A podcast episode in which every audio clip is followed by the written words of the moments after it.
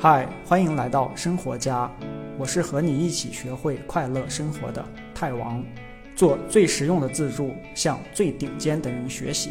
放心听，完整内容的文字版在本期简介里等着你。本期为生气操作指南的第二期，怎么和认识的人生气？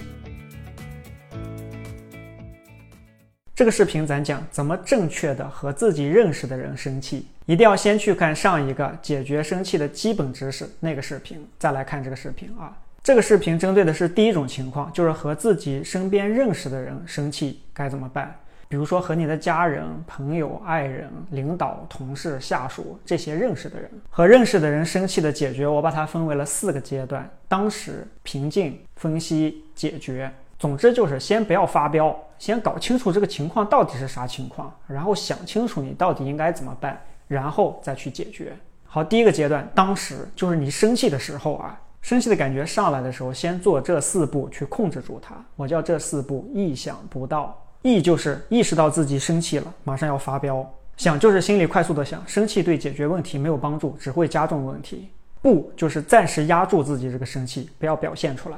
到就是到外边去，离开当前这个现场。有可能的话，你就和对方说：“我这会儿状态不太好，听不进去，我先去外边一会儿，等会儿回来以后咱再继续说。”如果对方这会儿也正在生气，你可以和他说：“这会儿咱都有点激动啊，先停一下，咱回去平复一下，回来再重新说。”对于当时你离不开的情况，比如说领导正在批评你，你不可能直接走了吧？这个时候你就先压着，找到最近的一个时间离开。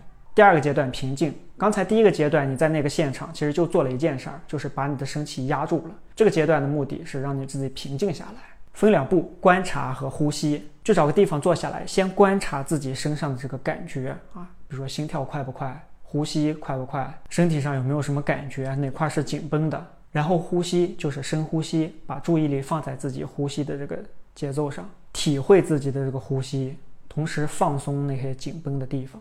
等你基本平静下来以后，进入第三个阶段分析，就是在一个能清醒思考的状态下去分析这件事情。具体方法就是把一些问题的答案写下来。为什么要写下来呢？就是因为写下来，首先它本身就是一种发泄，而且又能让你客观的看着这个写下来的东西去分析它，而且写的不如想得快，不会陷入到一连串的那些没有意义、没有作用的一些联想去。什么问题呢？这六个问题。第一个，发生了什么事情？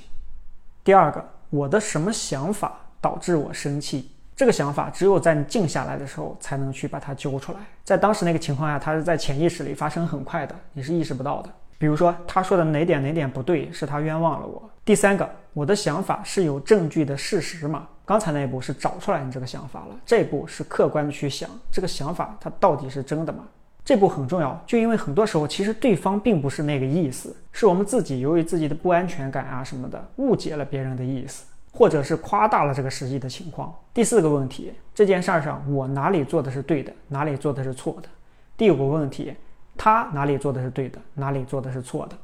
这里注意不要反刍啊，就是不停的想刚才的场景，然后想一万种折磨他的方法。第六个很重要的问题，我还有什么其他情绪？人在任何时刻都很少只有一种情绪，一般都是好几种情绪混在一起的。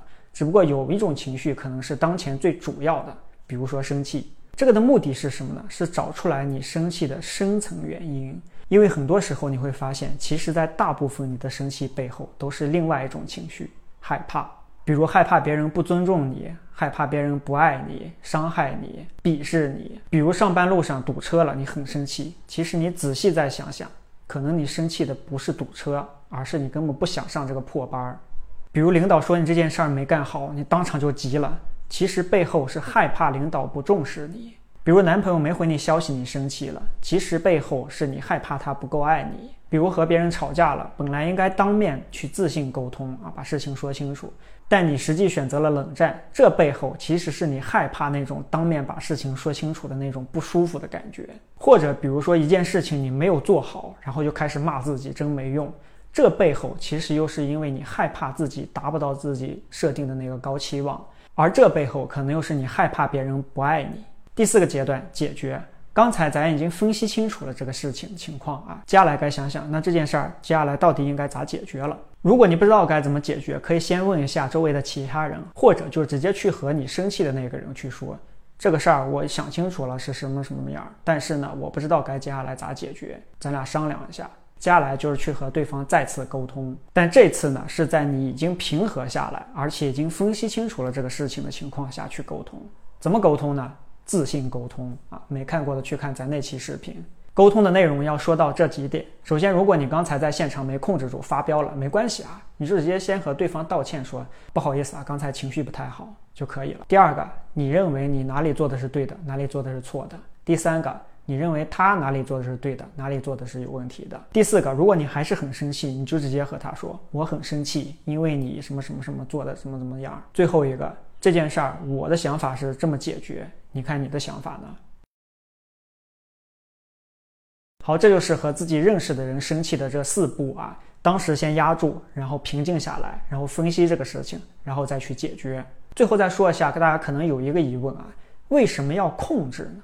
你可能会说。有些时候该生气的时候就得生气啊，为什么不管面对的是谁都要去控制这个生气呢？比如说，明显是已经被下属看不起或者被女朋友欺负的时候，那这个时候你还不生气，不是会被认为好欺负吗？下次他会变本加厉的来欺负你，因为生气永远只会让两个人都陷入到那种互相发泄情绪的状态里，对解决问题没有一点好处。